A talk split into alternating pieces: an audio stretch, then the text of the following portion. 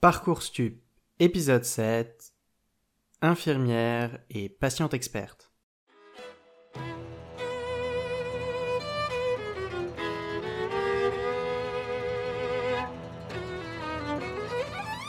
Bienvenue sur Parcours Stup, le podcast sur les stupes.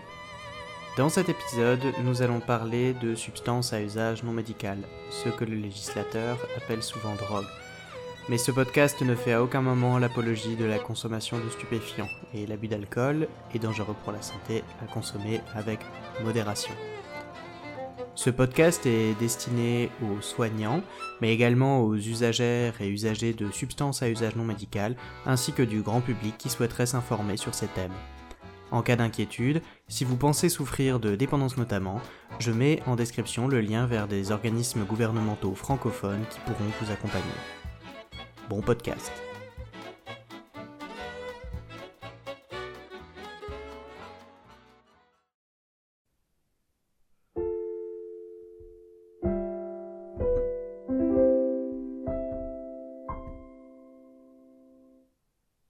Bienvenue dans Parcours Stup, le podcast sur les stupes. Aujourd'hui, je suis accompagné de Sandra, euh, que je vais laisser se présenter. Euh, donc je suis euh, bonjour, je suis euh, Sandra Pinel, donc je suis infirmière, mais je suis aussi patient expert addiction, c'est-à-dire que j'ai connu un parcours dans les addictions de consommation de plusieurs produits que je me suis rétablie, que je suis devenue donc patiente experte addiction euh, que j'ai euh, fructifié euh, ce, ce, parcours et que je travaille en addictologie dans un centre de soins d'accompagnement de prévention en addictologie. Et je suis également président de France Patient Expert Addiction qui œuvre notamment pour la certification des patients experts. Voilà, alors merci, merci d'être là. Effectivement, aujourd'hui un format un petit peu particulier. D'habitude, nous sommes généralement trois autour de la table et comme vous l'avez compris, euh, Sandra occupera deux chaises aujourd'hui, euh, ce qui est un parcours qui m'intéressait énormément. Puis je pense que euh, ce, serait très intéressant pour nous de, de comprendre un petit peu le rôle des patients experts dans les centres de prise en charge en addicto. Alors peut-être qu'en guise d'introduction, tu pourrais nous expliquer un petit peu euh, ton parcours euh, Enfin, par où est-ce que tu as commencé ton parcours? Est-ce que euh, c'était d'abord par les soins, d'abord par la dépendance? Enfin, comment comment les tes deux tes deux tes deux finalement ces, ces deux filières se sont articulées dans ton dans ton parcours de vie? Euh, c'est-à-dire que moi j'ai commencé déjà ma vie dans, dans la codépendance. J'avais mon papa qui, euh, qui consommait de l'alcool excessivement et qui est, qui est, décédé. Il était jeune, euh, il avait 47 ans et moi j'étais à l'école d'infirmière. Euh, donc déjà à ce moment-là, euh, j'avais fait mon, mon, mémoire sur l'infirmière et l'information du patient du patient alcoolique, pardon. Donc déjà j'étais dans, dans cette démarche de vouloir sauver déjà les personnes qui consommaient excessivement des produits, alors que moi-même j'étais en train de, de, de chuter dans, dans, ces, dans, dans, des addictions. Je consommais déjà du tabac depuis très longtemps, de l'alcool la, de et puis du cannabis surtout, hein, qui a été euh, vraiment euh, l'addiction qui a été prégnante euh, sur une bonne partie de ma vie. et donc je suis devenue infirmière, j'ai été travailler dans un hôpital. Et c'est quand je suis sortie des addictions que j'ai été vers un groupe de parole, vers un centre de soins, parce qu'en France, on a des XAPA, des centres de soins d'accompagnement et de prévention en addictologie. Moi, ça a été mon chemin. Il y a d'autres façons euh, de se faire aider, mais ça a été mon chemin. Euh, et j'ai eu une boulimie de formation en addiction, en addictologie. Euh, j'ai fait le diplôme universitaire d'addictologie qu'on appelait à l'époque le, diplôme universitaire des patients experts. Hein. Il y avait aussi des professionnels de l'addictologie qui les faisaient, mais il y avait une, promo, si on peut dire, de patients experts. Euh, donc euh, ça, a été ça et j'ai ensuite passé la certification avec euh, l'association dont je suis maintenant la présidente, France Patient Expert Addiction. D'accord. Donc une fois de plus, hein, ça permet aussi de montrer qu'on peut tout à fait suivre un parcours universitaire, travailler en société et présenter une dépendance à côté. Oui, tout à fait. Je, quand, j'étais infirmière, que je, enfin, je suis toujours infirmière, hein, mais quand je travaillais à l'hôpital et que j'étais dans des conduites addictives, ça, ça ne se voyait pas. Je veux dire, je consommais euh, en dehors de mes heures de travail, euh, le week-end, le soir, euh, la nuit, euh, et j'étais clean au travail. Donc, euh, euh, euh, c'était quelque chose qui, cohabitait euh, sans que l'un euh, empiète sur l'autre. Euh, et dans, ce parcours, en fait, euh, je dirais à quel moment tu t'es dit qu'il y avait un souci euh, avec les consommations? C'est à quel moment que euh, la situation ne t'a plus convenu? Euh, je crois qu'il y, a eu deux choses. Il y a eu, euh, en fait, j'ai travaillé pendant euh, pendant 15 ans dans une EHPAD, donc c'est un, un établissement d'hébergement pour les personnes âgées. Et ensuite, j'ai voulu faire un peu plus de technicité, donc dans le même hôpital, mais dans un autre site. J'ai été travailler en médecine soins palliatifs. Et dans les services de médecine, nous accueillons euh, des personnes qui venaient pour des sevrages physiques. Donc c'était principalement alcool, mais il y avait aussi euh, d'autres addictions. Et ça m'a renvoyé finalement ma propre image. Et j'étais en difficulté face à, face à ces patients et je demandais, euh, je demandais des formations. Je savais pas euh, qu'est-ce que je pouvais faire pour eux. Finalement, ça me renvoyait ma, ma propre, ma propre addiction euh, et j'étais dans un déni profond. Et la deuxième chose qu'il y a eu, c'est que j'avais des problèmes de santé euh, liés à mes consommations, mais euh, toujours pareil, hein, il y avait le, déni. Euh, je vomissais tous les matins et donc j'avais j'avais vu plusieurs fois un gastro-entérologue et le dernier examen qu'il m'a fait, il m'a dit bah, si vous continuez comme ça, vous avez déjà des lésions irréversibles. Vous me dites vous me dites que vous buvez deux ou trois verres par jour. Bon, il était il était pas dupe, hein, mais il va falloir que vous arrêtiez. Enfin, il l'a pas dit comme ça, mais que vous arrêtiez ces comportements. Euh, pour éviter que je vous annonce une mauvaise nouvelle dans, un an ou deux ans.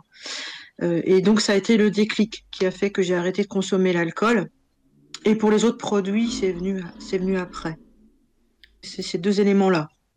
Donc malgré malgré le déni, ou tu dirais que, enfin c'est ça, y à ce moment-là, tu te dis, euh, enfin j'ai j'ai un souci?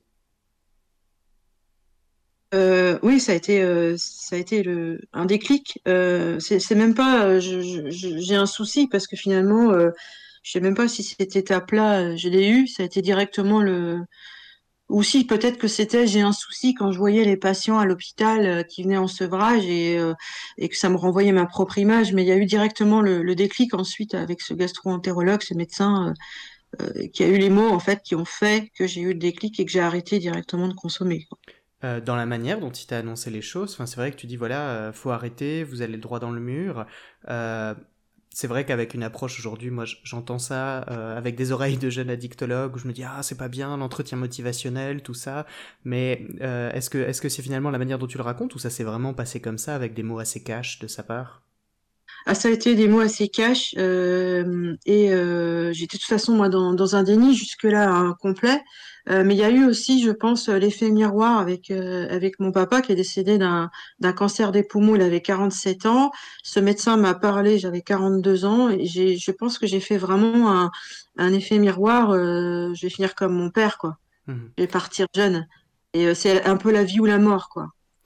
Ça me pose un peu aussi. vécu comme ça. Ok, ça me pose aussi la question, enfin, c'est vrai qu'en travaillant plus généralement en santé mentale, hein, euh, euh, c'est vrai que les problèmes personnels, voire euh, les pathologies qu'on présente soi-même peuvent vite se télescoper euh, avec, euh, avec le vécu des patients, ce qui, me- personnellement en tout cas, a pu être résolu dans le cadre de, de ma supervision individuelle, mais c'est vrai que la supervision individuelle, j'ai l'impression que c'est quelque chose de très euh, psychothérapeutique. Je me demande si c'est quelque chose au- auquel, en tant que élève euh, infirmière euh, et, infirmière, euh, c'est quelque chose auquel on a accès, ça? La supervision, on n'en avait pas euh, euh, au niveau euh, de l'hôpital.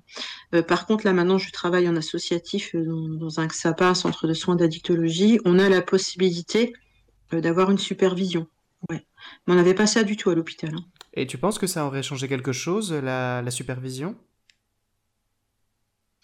Non, je pense pas. J'étais vraiment, euh, j'étais vraiment dans, dans un déni. hein. J'étais, euh, C'était pas le moment.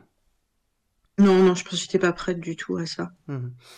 Parmi les, les substances que tu consommais à cette période-là, tu dirais que c'était la, laquelle qui pose le, le plus problème euh, Enfin, peut-être sur le moment et, et, maintenant avec, avec le recul, enfin, tu dirais que c'est quoi les, les substances qui, qui t'ont posé problème et puis qui posent problème plus généralement? Euh, bah, c'était, je pense, euh, bon, le cannabis, parce que c'est euh, le cannabis, ça a été vraiment l'addiction de mes 16 ans. j'ai arrêté un peu après l'alcool, six mois après l'alcool, j'avais entre 42 43 ans. et l'alcool aussi, parce que au niveau des conséquences, ça a été l'alcool. j'ai commencé l'alcool à, avoir une conduite addictive vis-à-vis de l'alcool plus vers mes 30 ans, et donc l'arrêt à, à, à mes 42 ans. Euh, mais moi, je suis quelqu'un qui n'a jamais su consommer, peu importe les produits, euh, de façon euh, modérée ou raisonnée. Je, consommais jusqu'à pratiquement tomber, hein, jusqu'au blackout. Mmh. Je savais pas faire dans la demi-mesure. Et à partir de quand enfin, C'est vrai qu'une des choses qui m'a interpellé les premières fois sur ton profil, sur ta page Twitter, c'est à quel point tu, tu, présentes ça finalement le avant et après comme une libération. Euh, ça, c'est finalement le terme que je te vois beaucoup utiliser. Euh, je me demandais comment ça s'est passé pour toi, cette, euh, cette libération, justement, puis pourquoi est-ce que tu parles de, libération, en fait, concernant les dépendances? Parce que j'étais finalement enchaînée dans mes consommations. C'était vraiment, ça, ça, me, comment dire, je ne disais, je ne parlais pas. j'étais vraiment enfermée dans ces consos là. Euh, je m'isolais autour de ça.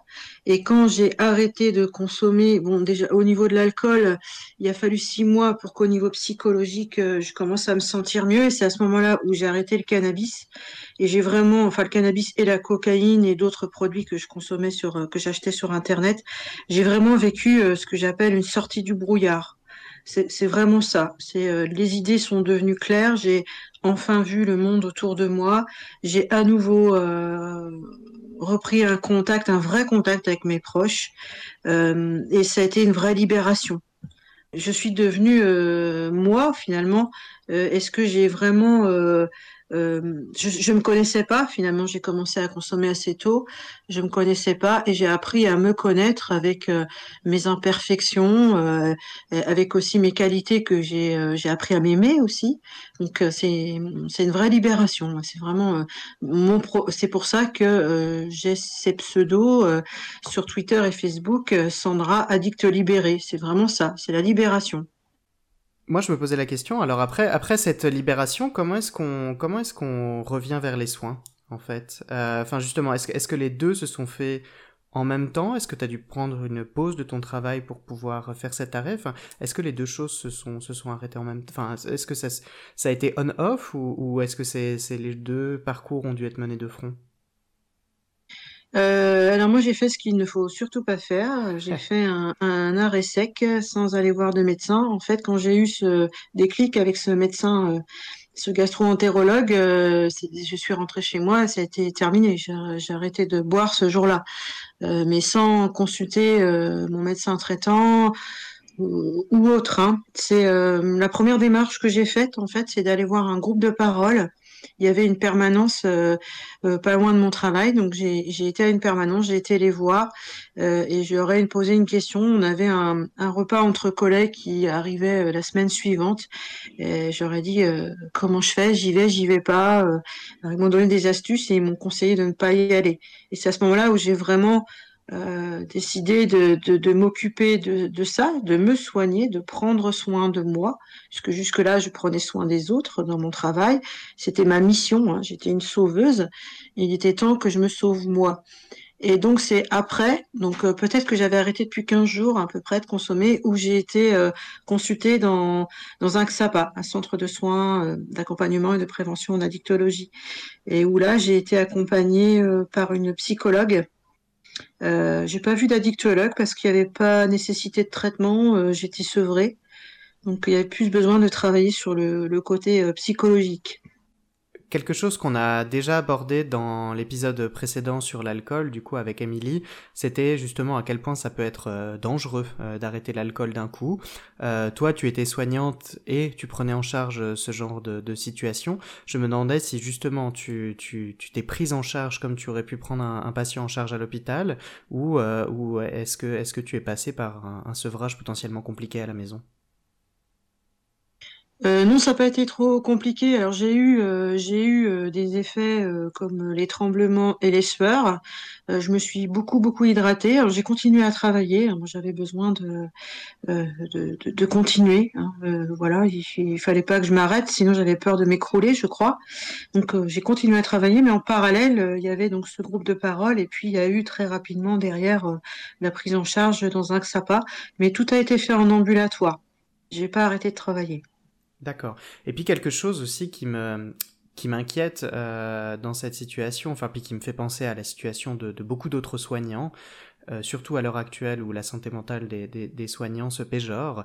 Euh, c'est comment est-ce qu'on accède à des soins, et tout particulièrement des soins psychiatriques et potentiellement addictologiques, quand on est soi-même soignant, euh, sachant que des services addictos sur un territoire, il n'y en a pas 50. Euh, comment est-ce qu'on va chercher de l'aide en addicto quand euh, on est soi-même amené à prendre en charge des patients qui présentent ces troubles Enfin, j'imagine dans l'endroit où tu étais, le risque c'était de se retrouver, si jamais tu demandais une hospitalisation, c'était de te retrouver hospitalisé dans ton propre service en fait. Ah oui, alors ça, c'était euh, complètement. Euh, ça m'a même pas effleuré, de toute façon. Été euh, inenvisageable. Et de toute façon, comme j'ai réussi à arrêter comme ça, il n'y a, pas eu cette, cette question-là qui a émergé. Par contre, la peur que j'avais, c'est quand été donc au, centre de soins, il est juste à côté de, l'hôpital où je travaillais. Et il y avait, en fait, c'était dans un bâtiment où euh, au rez-de-chaussée, il y avait les consultations d'ophtalmo où tous mes collègues allaient, et moi aussi. Euh, donc il y avait ce risque de croiser, euh, des collègues. et puis c'est arrivé une fois, d'ailleurs, j'ai croisé un collègue. Bon, j'ai fait comme si, comme si de rien n'était. Je suis montée à l'étage. Mais euh, oui, c'était c'était une crainte. Mais je crois que le besoin euh, d'être aidé et ma ma détermination, hein, c'était vraiment une détermination euh, farouche que j'avais de, de, sauver ma peau. c'était vraiment cette urgence-là a fait que j'ai dépassé tout ça et j'ai réussi à continuer à, consulter dans, ce que ça va. et j'en ai parlé après à mes collègues, hein, mais bien six mois après. Et alors justement, comment, comment est-ce que tu as abordé le, sujet avec tes collègues? Euh, J'ai dit à mes collègues que j'allais, euh, que, que j'étais en train de me former euh, en addictologie, euh, que j'avais moi-même eu un parcours euh, dans les addictions, que je consommais euh, de l'alcool excessivement et que j'ai arrêté depuis, c'était six mois, je crois. Et, et par la suite, donc parce que j'ai fait le, diplôme universitaire, ça, ça devait faire deux ans que je consommais plus d'alcool, que j'allais faire ensuite le parcours pour devenir patient expert addiction. Donc ça, ça a permis pas mal de discussions autour du sujet. Justement, c'était intéressant parce que les collègues s'intéressaient à, ce vécu-là. Et on avait par ailleurs euh, une collègue dans, le service euh, qui avait une conduite addictive, mais qui n'était pas du tout prête à se faire aider, et ça mettait en difficulté l'équipe. Donc j'ai pu travailler aussi parce que j'étais aussi représentant du personnel avec euh, une instance qui s'appelle le CHSCT, le Comité d'hygiène, de sécurité des conditions de travail, autour d'un protocole pour venir en aide euh, aux professionnels qui avaient des conduites addictives euh, pour les aider à désamorcer la situation avant qu'ils se mettent en situation de potentiellement perdre leur travail. Donc finalement, ça a été transformé en quelque chose de très positif. Oui, justement, alors je me demandais, est-ce qu'il y a eu des moments où ça, ça, ça aurait pu te poser problème euh, professionnellement? Euh, j'ai fait en sorte que ça pose pas problème parce que je consommais vraiment en, dehors, euh, en dehors des heures de travail. Euh, mais il y aurait pu effectivement, effectivement euh, je sais pas, un, contrôle de police le matin. on commençait de bonne heure quand même. Hein, moi, j'arrivais sur site à 6h30 et parfois je consommais jusqu'à 2h du matin. Donc, quand on sait le, le, temps qu'il faut pour que l'alcool, comme l'alcoolémie diminue dans le corps, j'aurais pu être contrôlée positive, ouais. Mais euh, ça n'a jamais empiété sur, euh, sur mon travail, en fait. D'accord. Euh, Tant mieux alors. Et puis, enfin, ce que je trouve intéressant, c'est de voir à quel point bah tu arrêtes et tu te formes automatiquement. Enfin, les choses se sont passées de manière assez automatique pour toi? Ouais, j'avais besoin de comprendre. Hein. J'avais vraiment. euh, Alors, il y, a il y a eu la- les premiers mois hein, où vraiment j'étais, euh, j'étais, euh, j'étais pas bien. j'étais plutôt déprimée. Et en même temps, euh, j'avais cette envie de, de continuer, de m'accrocher. Je faisais beaucoup de, de marches à l'époque. hein. Dès qu'il y avait, euh, enfin j'en fais toujours, mais dès qu'il y avait, euh, enfin que j'avais terminé mon travail, euh, j'ai la chance d'habiter en bord de mer. Je mettais la musique à fond sur les oreilles et je partais marcher des kilomètres et des kilomètres.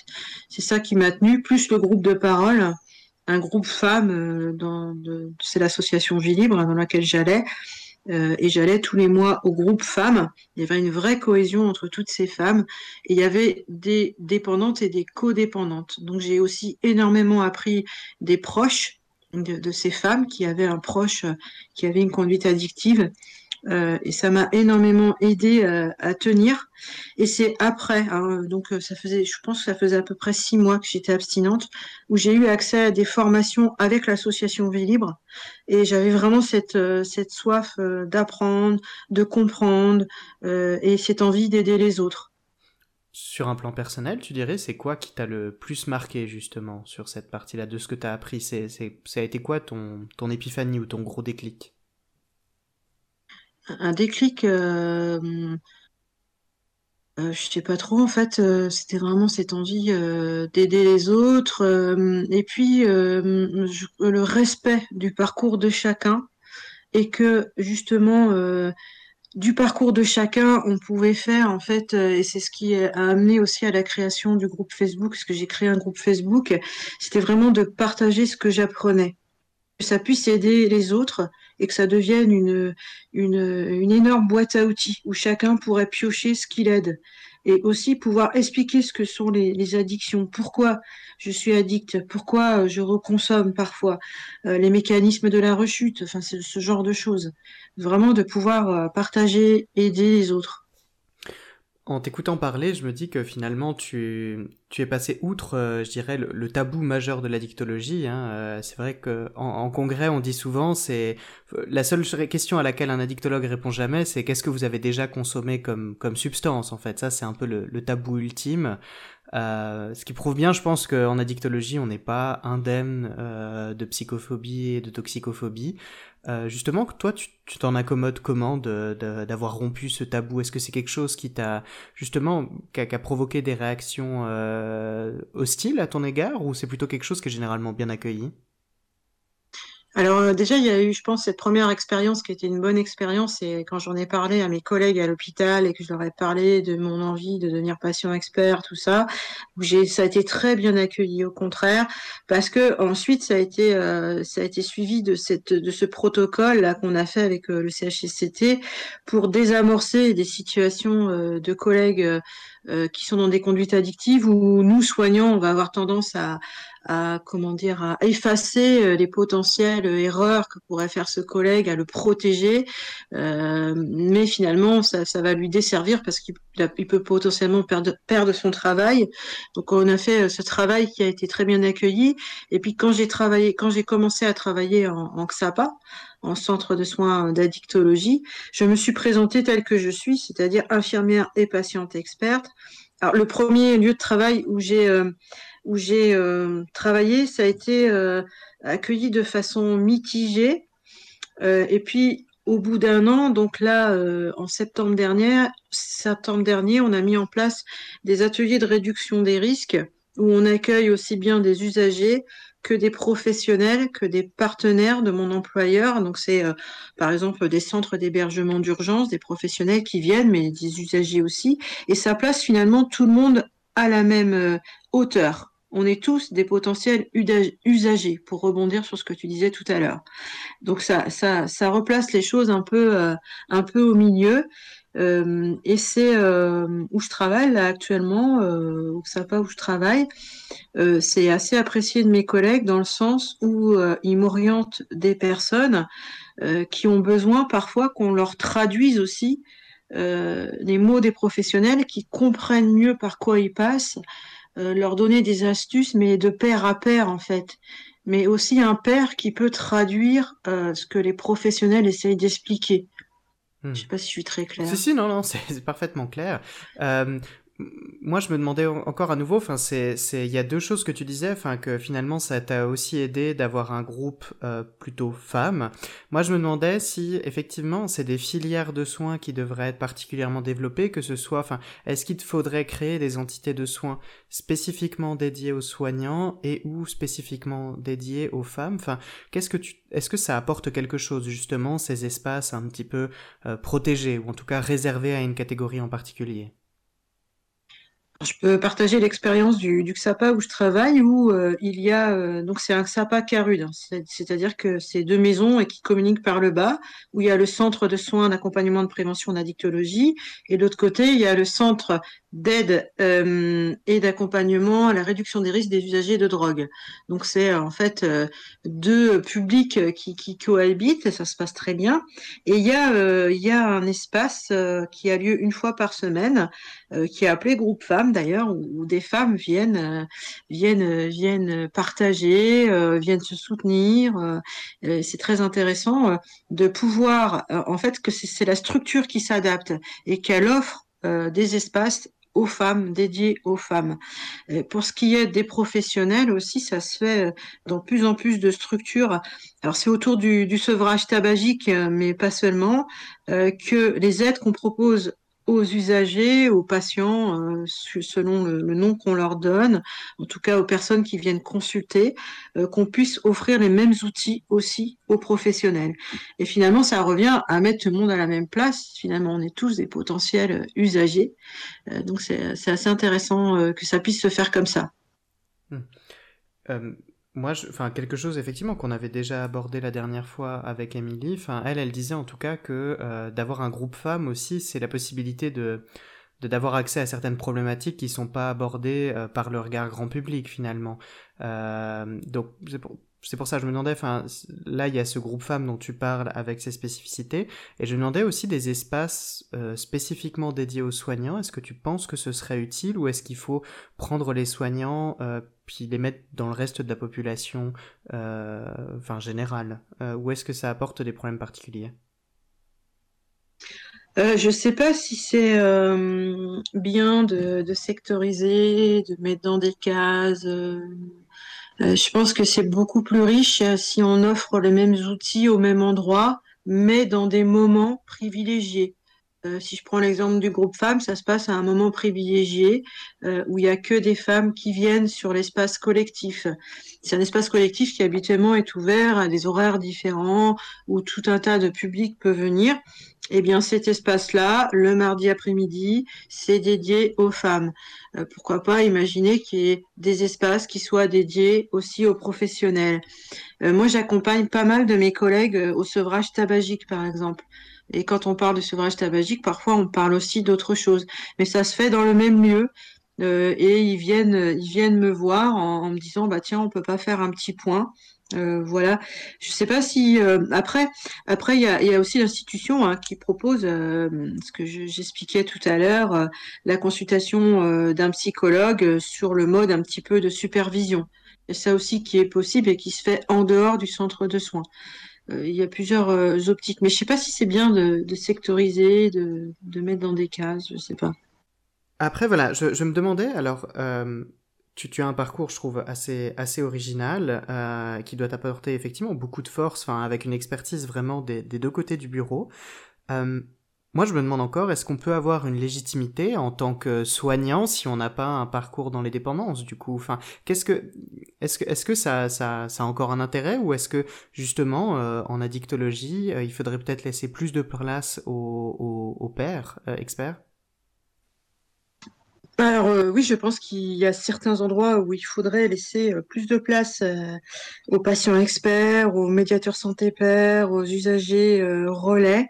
Euh, moi, j'ai la chance de travailler dans une association où, la place est laissée, mais euh, ça me semble euh, important qu'il y ait ce double regard aussi. pour autant, moi, j'ai des collègues qui ont vraiment une expérience, une expertise, une empathie, qui apprennent, qui ont cette ouverture vers les, les personnes qu'ils accompagnent, qui apprennent de ces personnes et qui en font, qui, qui, qui en, en font, comment dire, euh, une augmentation, si je peux dire, de leur expérience en accompagnement. Ça enrichit leur pratique. Euh, ils ont cette ouverture. Ils sont pas euh, sur un piédestal. Moi, je suis le soignant toi tu es le patient. Hein. Ils sont pas du tout euh, là-dedans euh, parce que ça a été travaillé dans cette euh, dans cette association et que des médiateurs santé père ont été inclus. Bon, maintenant il y a moi en tant que patiente experte addiction, mais infirmière aussi.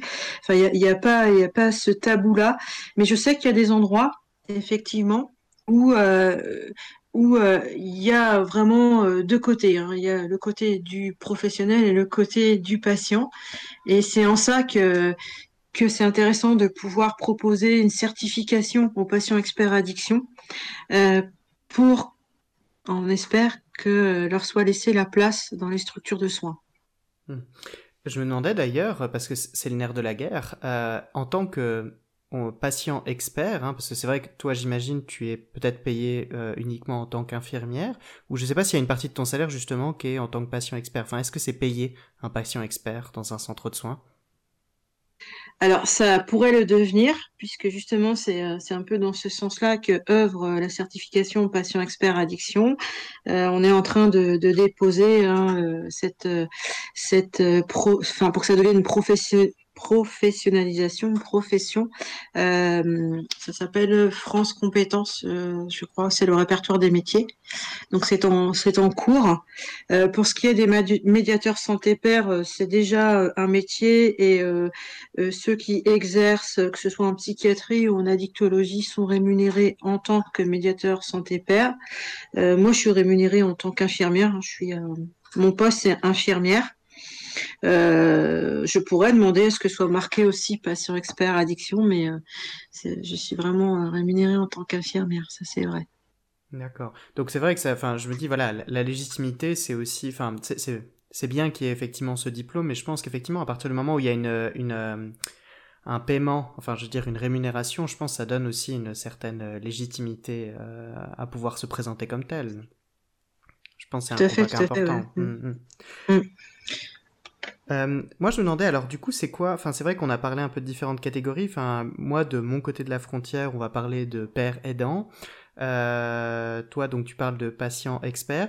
c'est quoi un peu les, différentes entités qu'on va retrouver euh, parmi ce, type de d'acteurs concernés en fait? D'ailleurs, déjà, est-ce que est-ce que l'appellation patient expert c'est bien? Est-ce qu'on devrait parler euh, plutôt euh, d'usager expert Enfin, tu parlais avant de médiateur. Enfin, ce serait quoi le Est-ce que le terme patient expert pour toi il est il est il est adapté? Ou est-ce que il faudrait peut-être réfléchir à autre chose? Euh, bah, mm, le, le, terme patient expert addiction a vraiment été euh, travaillé hein, euh, au sein de, de FPEA. En fait, euh, France Patient Expert Addiction euh, porte cette certification. C'est une certification, hein.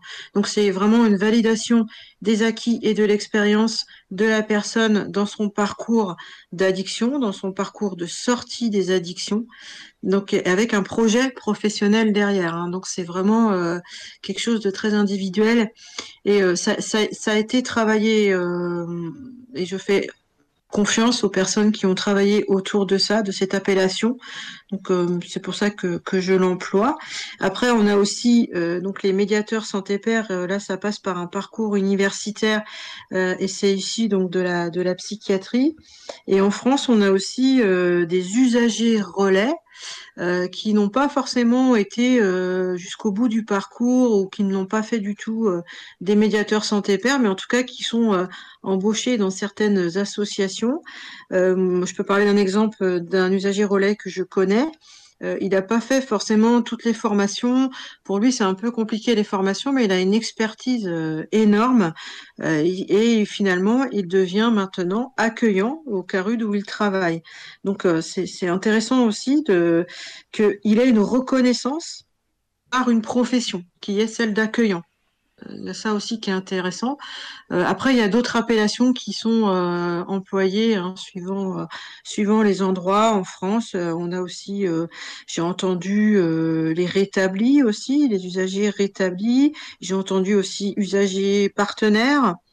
en tout cas, pour revenir aux patients experts, là, c'est une certification des validations de l'acquis et de l'expérience. D'accord, donc effectivement, alors quelque chose, enfin une, appellation contrôlée, puis avec effectivement toute la certification qui va avec, donc on va pas, on va pas y toucher. En tout cas, enfin, moi je me posais la question, alors maintenant, c'est quoi le, futur pour les patients experts? Alors, c'est chaque centre en addictologie devrait, devrait avoir, en tout cas, euh, au minimum un patient expert, alors euh, je pense que ce serait, oui, l'idéal qu'il y, ait, euh, y un père aidant, peu importe son, son appellation finalement, hein, qui soit présent dans un centre de soins euh, et que qu'il y ait cette cette offre finalement de cette aide là aussi, euh, qu'il y ait euh, cette possibilité pour les personnes qui viennent consulter de consulter euh, un père, de voir un père, de discuter avec lui, d'avoir peut-être des entretiens avec lui.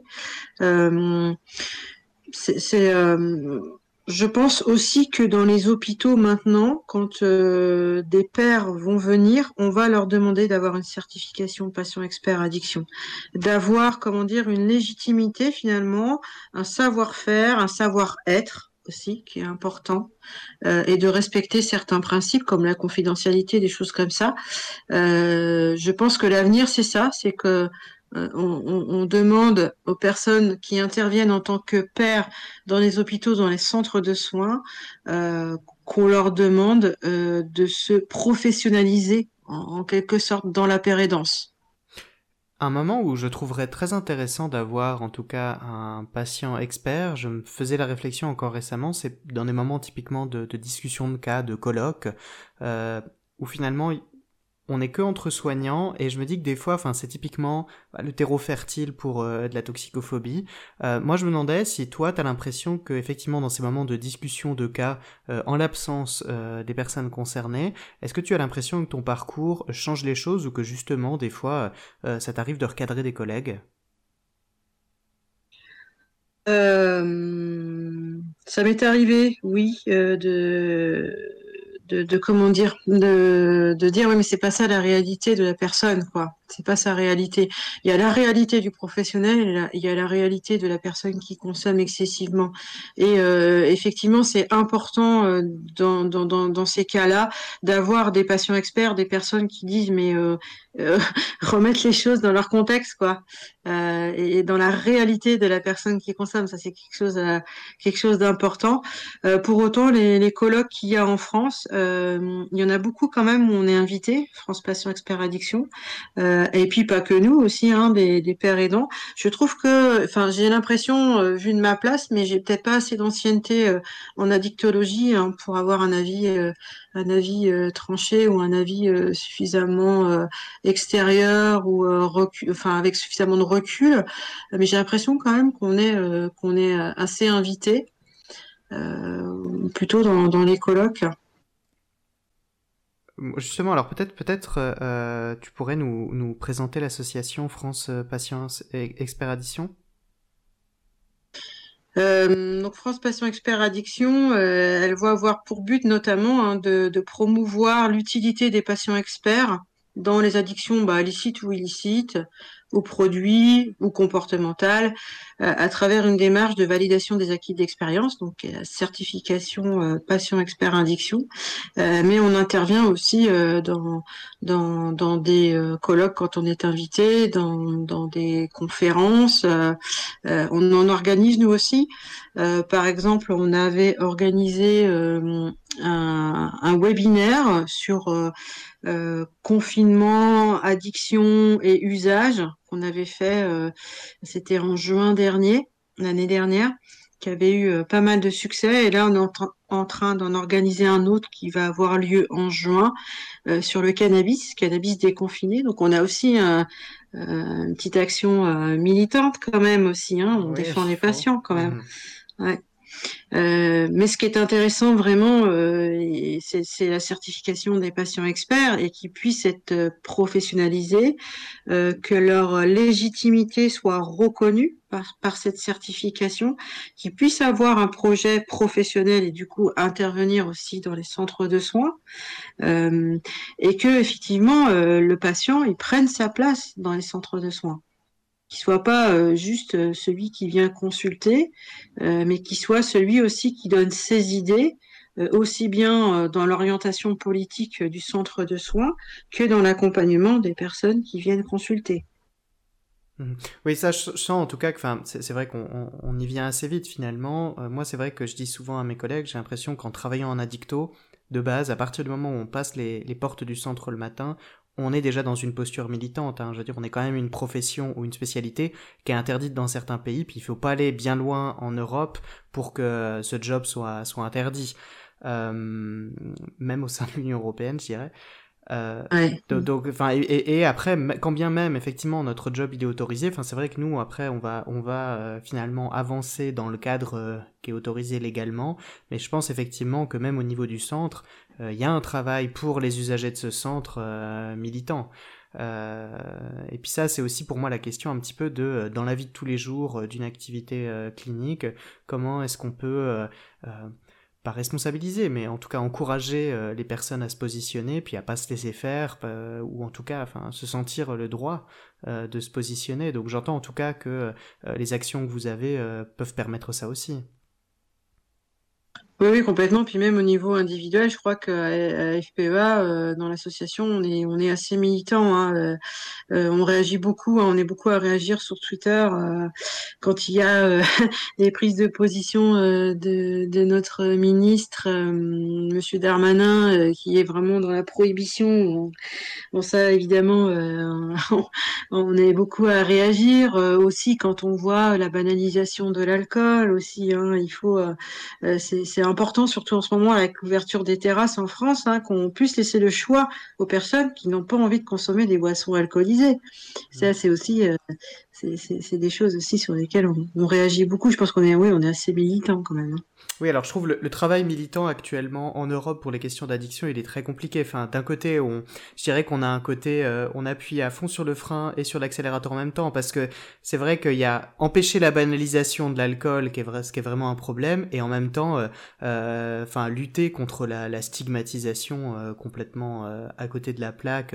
effectivement, sur laquelle tout le débat sur le cannabis avec avec Darmanin récemment en France, enfin, c'est un peu je trouve c'est difficile de trouver le, juste milieu dans le discours qu'on a. Euh, puis ouais, justement quand on s'exprime en public sur ces questions-là. Je pense qu'il y a beaucoup une, question de respect. Hein. Euh, moi, j'ai arrêté de, consommer du cannabis par choix parce que moi, je ne sais pas, euh, je ne sais pas faire dans la demi-mesure.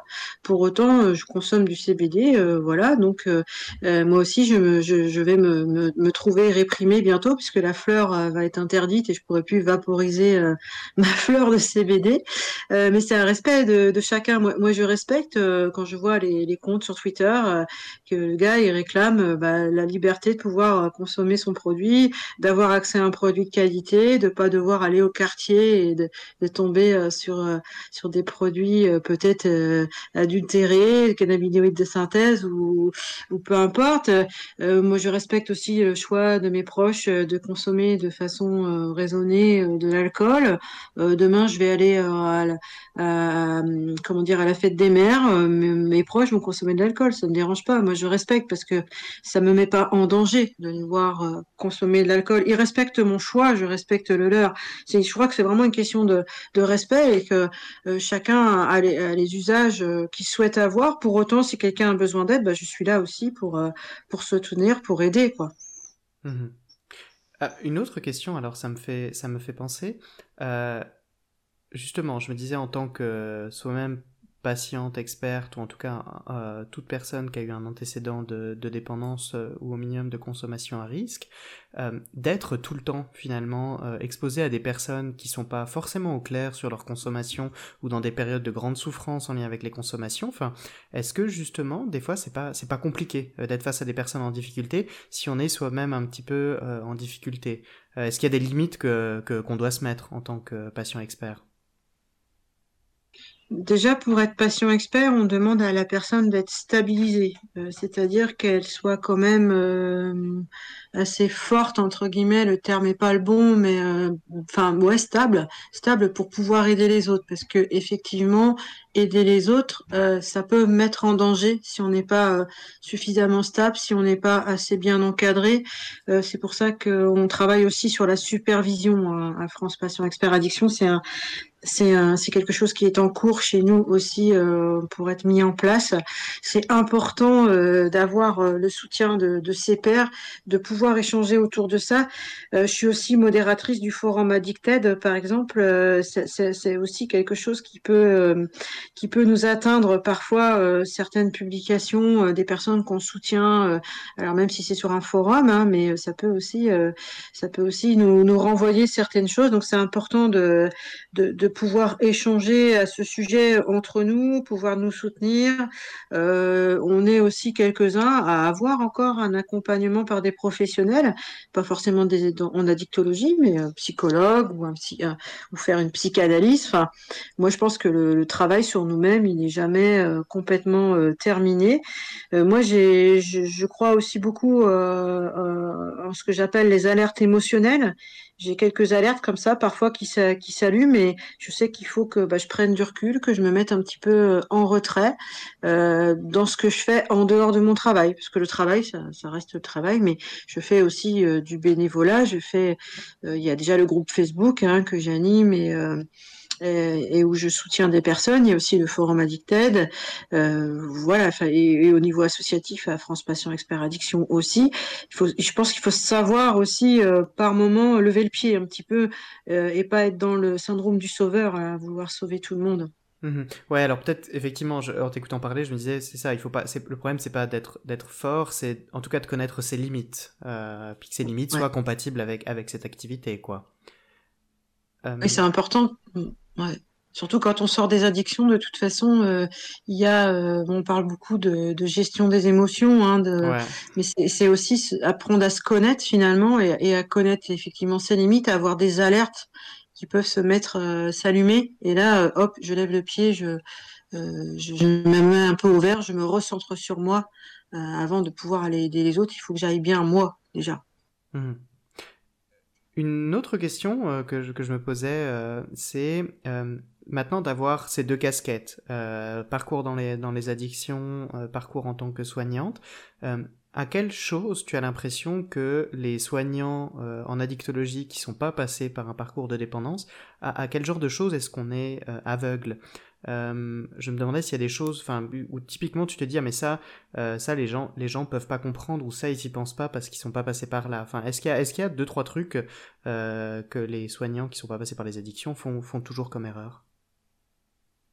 Je dirais pas que c'est une erreur, c'est plutôt qu'ils sont dans une forme de désespérance peut-être parfois quand ils accompagnent des personnes euh, qui n'arrivent pas à atteindre les objectifs qui sont fixés ou qui rechutent sans cesse. On en a qui, font des cures régulièrement, des personnes qui vont faire des cures pour faire plaisir à la famille et puis qui ensuite vont repartir dans leur consommation. C'est plutôt où ils vont s'épuiser rapidement et il y a peut-être une difficulté de lâcher prise euh, où c'est compliqué pour les professionnels de, de, de se dire ou d'accepter que c'est pas le bon moment pour la personne qu'on l'accompagne dans ce qu'elle est prête à faire maintenant, euh, mais que finalement, euh, ça va être un parcours très très long.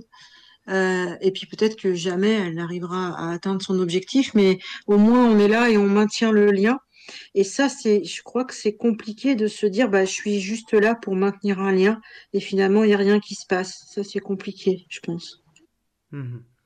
Ouais, alors ça, je, en t'écoutant parler, je me dis ça, c'est typiquement euh, les biais de, de, jeunes soignants qui n'ont pas, qui pas encore assez de d'expérience pour se dire effectivement que des fois juste maintenir le lien en fait c'est c'est très important et très utile pour euh, beaucoup de nos patients enfin je dirais la totalité en fait euh, ouais, mais c'est même pas, euh, même pas que des jeunes euh, addictologues ou jeunes psychologues ou travailleurs sociaux.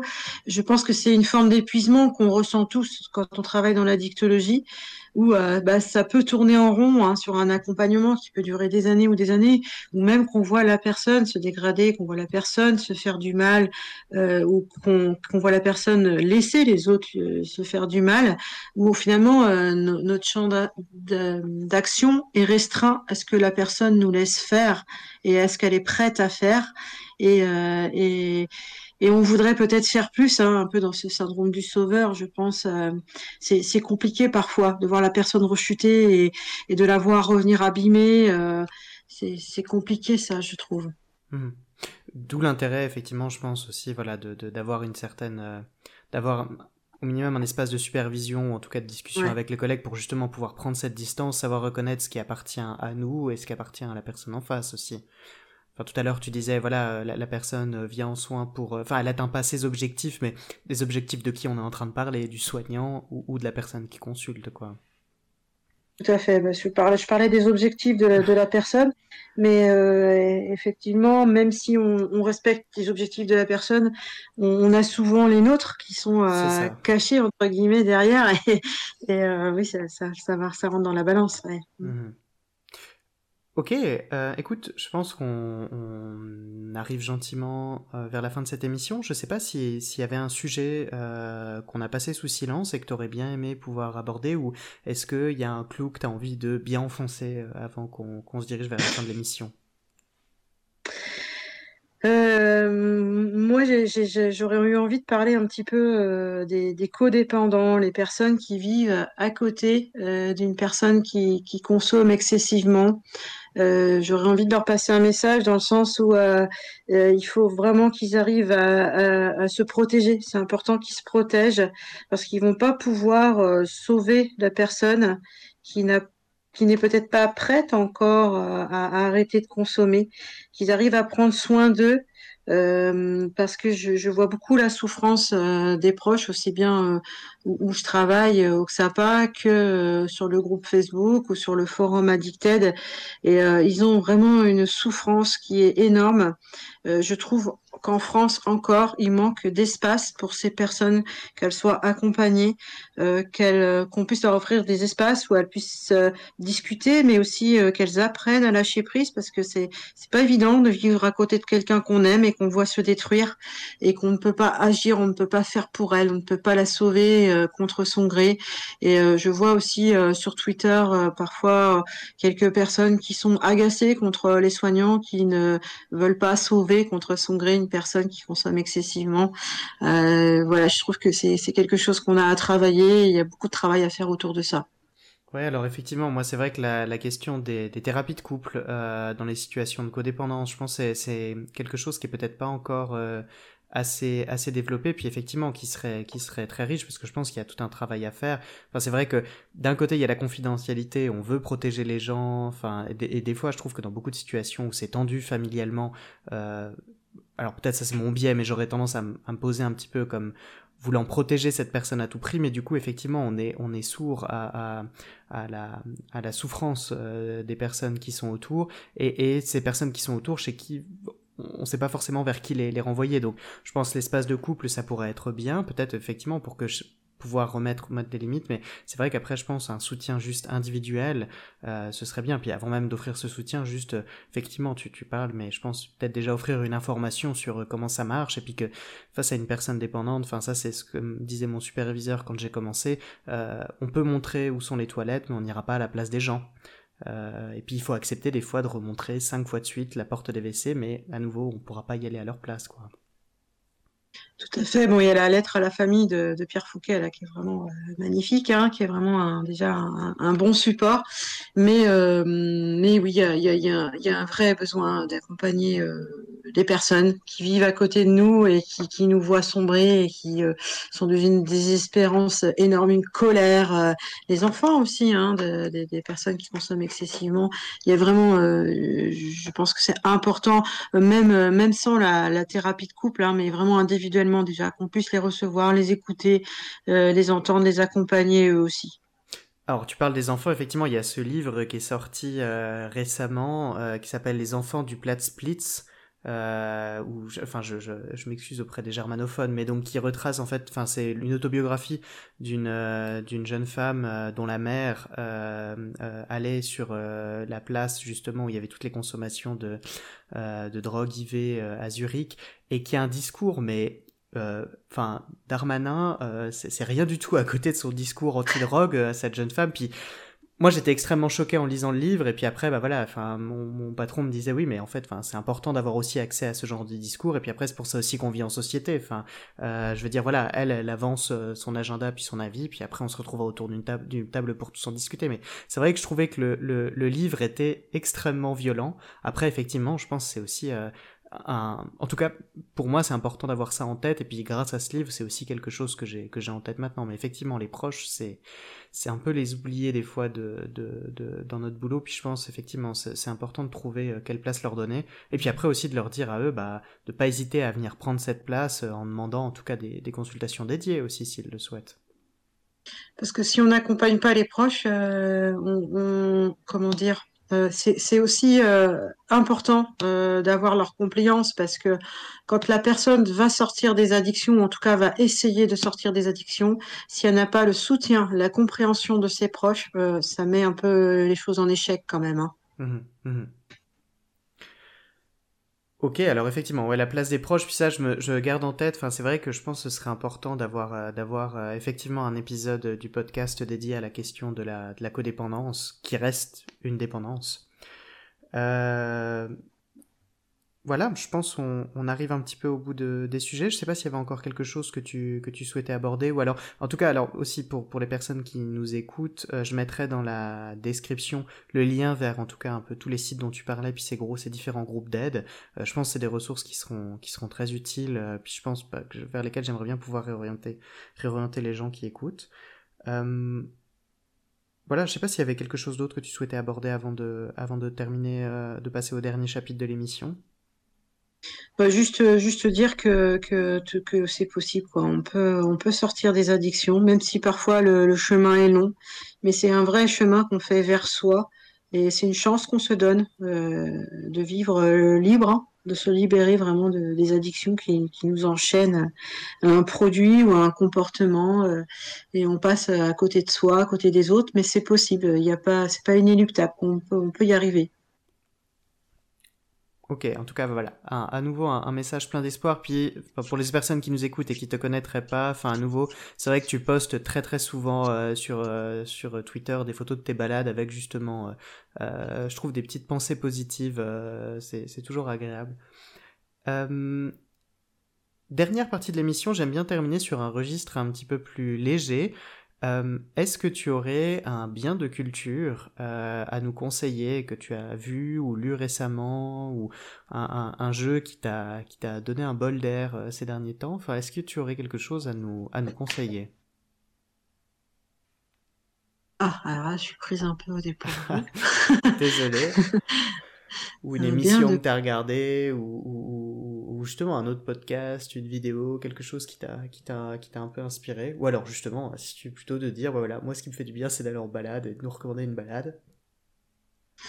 Euh, ouais, enfin moi c'est vraiment mon moyen de, de, décompresser. je fais beaucoup de sport aussi, ça me fait vraiment beaucoup de bien de faire du sport, euh, mais c'est vraiment de peu importe le temps. Moi je pars avec euh, mon appareil photo, avec euh, de la musique sur les oreilles. j'ai un abonnement à YouTube, donc j'ai vraiment tout un tas de, de musique que j'écoute tout le temps. c'est vraiment ma façon à moi de savourer ma liberté, d'avoir cette. Bah, j'ai mes jambes. Voilà. j'ai des écouteurs sur les oreilles. J'ai un appareil photo, mais qui est vraiment un appareil photo euh, qui a été acheté d'occasion. Enfin, c'est rien d'extraordinaire. Euh, mais c'est important de pouvoir capturer euh, mon environnement et puis de, de, de, mettre ces petites phrases positives. Là, j'ai fait ça tous les jours. C'est quelque chose, quelque chose d'important parce que j'avais une image comme ça. C'était inspirer le négatif et, et, expirer le positif. C'était quelque chose comme ça. Euh, de, vraiment, euh, en toute chose, on peut trouver du positif. Et, euh, ces balades-là m'inspirent ça, quoi. Ok. Alors peut-être, je, me, je me disais aussi, alors je mettrais peut-être aussi en lien, tu disais la, lettre aux familles. Euh, oui, Pierre Fouquet. Pierre Fouquet. Alors ça, je vais, je vais mettre en lien. Et puis alors, je, je laisserai effectivement, peut-être pour, pour clôturer l'émission, alors on va, on va mettre peut-être un, un passage d'une, d'une musique que tu as écoutée récemment en balade. Et puis on va se, on va se, on va se quitter là-dessus. Alors, en tout cas, merci à nouveau euh, de t'être prêté à l'exercice. à bientôt, j'espère. Et puis on se dit donc à bientôt dans Parcours Stup.